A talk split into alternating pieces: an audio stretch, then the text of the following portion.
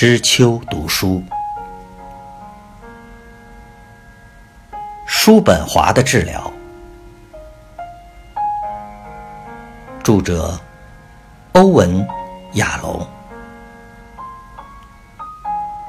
译者：易之心，审教者：曾奇峰。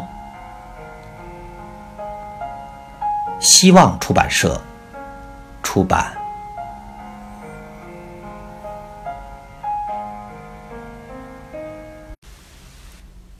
第二十五章：刺猬、天才以及厌世者对人类关系的指南。我到三十岁时，就对与我相同的生物感到全然失望、厌倦。他们其实不尽然与我相同。猫在年轻时会玩纸球，以为纸球是类似猫的活物。我和两足人类动物的关系也是如此。叔本华所有著作中最知名的《刺猬寓言》，说明了他对人类关系的冷漠看法。一个寒冷的冬天，一群刺猬聚在了一起，互相取暖，以免冻僵。但他们立刻被对方的刺弄得不舒服，于是分散开来。后来，温暖的需求又让他们聚在一起，再度因为刺而退开。于是，他们在两难之间来回，直到找出了适当的距离。使他们能容忍彼此。同样的，人类因为生活空虚单调而需要社会，促使他们聚集在一起，却又因为许多令人讨厌、互相排斥的特质而一再分开。换句话说，只有在需要生存时才会忍受亲近，一旦可以分开，就会避免亲近。大部分现代心理治疗师会毫不犹豫地认为，这种极度未必社交的态度需要接受治疗。事实上，大量心理治疗工作就是针对这种有问题的人际态度，不但包括社交未必，还包括形形色色适应不良的社会行为：自闭症、社交未必、社交恐惧症、类。精神分裂人格、反社会人格、自恋型人格、没有爱的能力、自我膨胀、自我贬义。叔本华会同意吗？他是否认为自己对别人的感觉是适应不良呢？不可能。他的态度如此接近他的思想核心，如此。根深蒂固，以至于他不曾视之为问题。恰恰相反，他认为自己的厌世和孤独是一种美德。例如，《刺猬寓言》的结尾说：“自身拥有大量内在温暖的人，宁可远离社会，以避免给予和接受困扰与烦恼。”叔本华相信，拥有内在力量或美德的人，不需要任何来自他人的供给。这种人可以自给自足。这个观点和他对自身天分的坚信环环相扣，为他的逃避亲近找到一辈子的理由。叔本华常说自己站在人类最高等位置的责任。并不是要把天赋浪费在愚蠢的社交，而是要用来服务人类。他写道：“我的聪明才智不属于自己，而是属于全世界。”叔本华有许多著作谈到自身的卓越才智。由于过度炫耀自己，很容易让人觉得他很自大。但他对自身才智的评估其实是正确的。亚瑟成为学者之后，就绽放出惊人的天赋。当初帮他准备大学入学考试的家庭教师，对他如此快速的进步大感惊讶。歌德是19世纪的人物中被亚瑟认为与自己才智相当的人之一。歌德后来也非常敬重亚瑟的才华。当亚瑟在准备大学入学考试时，歌德在乔哈纳的沙龙相当忽视年轻的叔本华。后来，乔哈纳请他为叔本华申请大学写一封推荐信时，歌德也只在写信给身为希腊文教授的老友时，含糊其辞地说：“年轻的叔本华似乎数度改变学科和职业，你很快就可以自行判断他有多少斤两。希望你基于我们的友谊，拨一点时间给他。可是。”数年后，歌德读了亚瑟的博士论文，对这个二十六岁的人可以写出这种文章印象深刻。当亚瑟再度来到魏玛时，歌德就常常派仆人接叔本华到家里长谈。歌德希望有人评论他花了很多功夫写成的色彩理论。虽然叔本华完全不了解这个特殊的主题，但歌德认为他罕见的天赋足以使他成为杰出的讨论者。结果，歌德果然获益匪浅。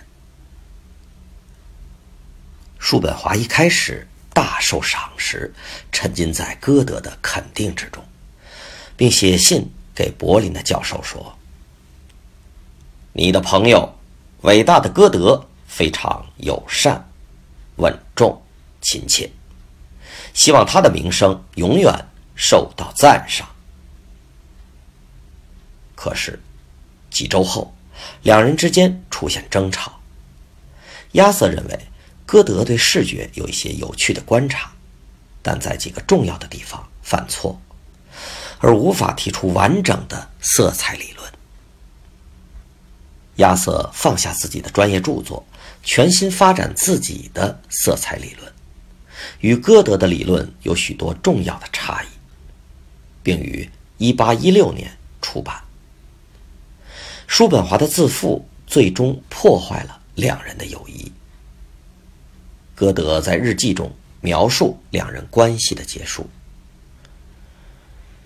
我们对许多事有共识，但最终。”仍注定分开，就好像两个一同走了很久的朋友，彼此握手后，一个想往北走，一个想往南走，没多久，就再也看不到彼此。亚瑟因为歌德的不理不睬而受伤生气，但他把歌德对他才智的敬重藏在心底。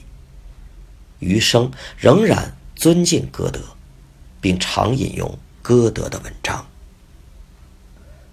亚瑟对天才和才能的差别有许多看法。他认为，有才能的人可以达到别人无法达到的目标，但天才可以达到别人无法看到的目标。除此之外，他还指出，有才能的人。会被当代的需求召唤，并能满足这些需求，但他们的成就很快就会消逝，到下一代已不复存在。他是指母亲的作品吗？但是天才能照亮当代，就好像彗星进入星球的轨道，它无法按照文化常轨行进。正好相反，他的成就远超过当代。刺猬的预言，一方面指出了具有真正价值的人，特别是天才，不需要别人的温暖。但这个预言还有另一种较阴暗的部分。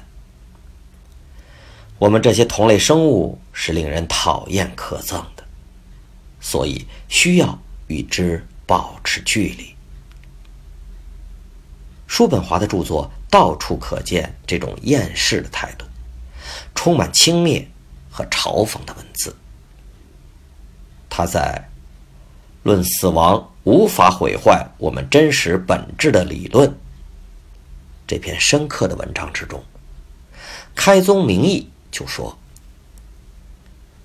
在日常交谈中，许多想知道一切却终将一无所知的人，会问到死后的生命是什么状态。最适当，也最正确的答案是：在你死后，你将成为出生前的样子。这篇文章继续犀利迷人的分析，不可能有两种不同的空无存在。整篇文章为每一个曾深思死亡本质的人提供深刻的洞见。但为什么一开头要用无缘无故的侮辱？想知道一切却终将一无所知的人呢？为什么用心胸狭窄的谩骂来污染？崇高的思想呢？叔本华的著作常把这种不一致的文句并列在一起。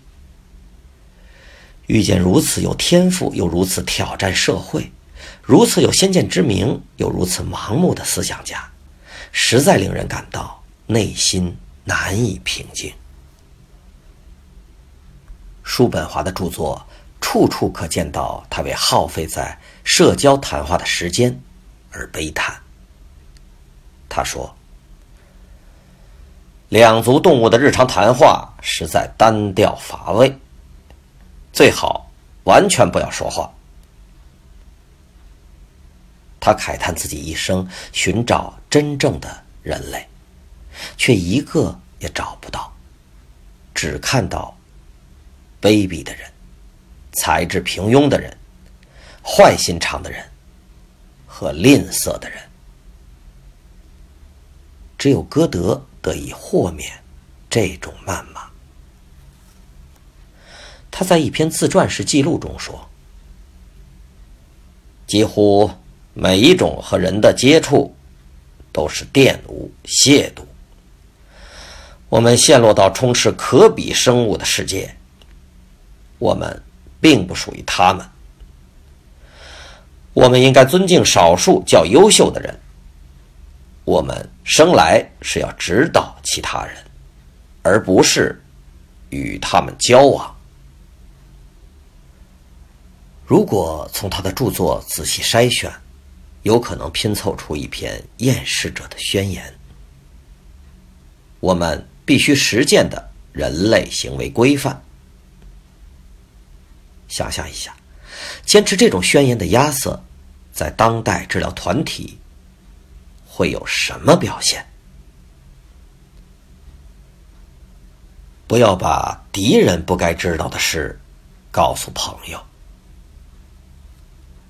把所有私事当成秘密，即使是亲近的朋友，也要当成彻底的陌生人。当环境改变，他们对我们最无害的了解也会。对我们不利，既不爱人，也不恨人，就占了世界智慧的一半。另一半则是什么都不说，什么都不信。怀疑是安全之母。引用自法国谚语，在任何时候。忘记人类性格的缺点，就好像丢掉辛苦赚来的血汗钱。我们必须保护自己，不因为愚蠢的熟悉感和友谊而受伤害。在人际关系得到优势的唯一方法，就是让人知道你是独立自主的人。不尊重别人，才能赢得尊重。如果我们真的很在意一个人，绝对不能让他知道这件事。最好让别人当自己，不要强人所难。除了行动之外，绝不要显露愤怒和憎恨。只有冷血动物才是有毒的。礼貌和友善能使别人顺从亲切，因为礼貌之于人性，就如同温暖之于蜡油。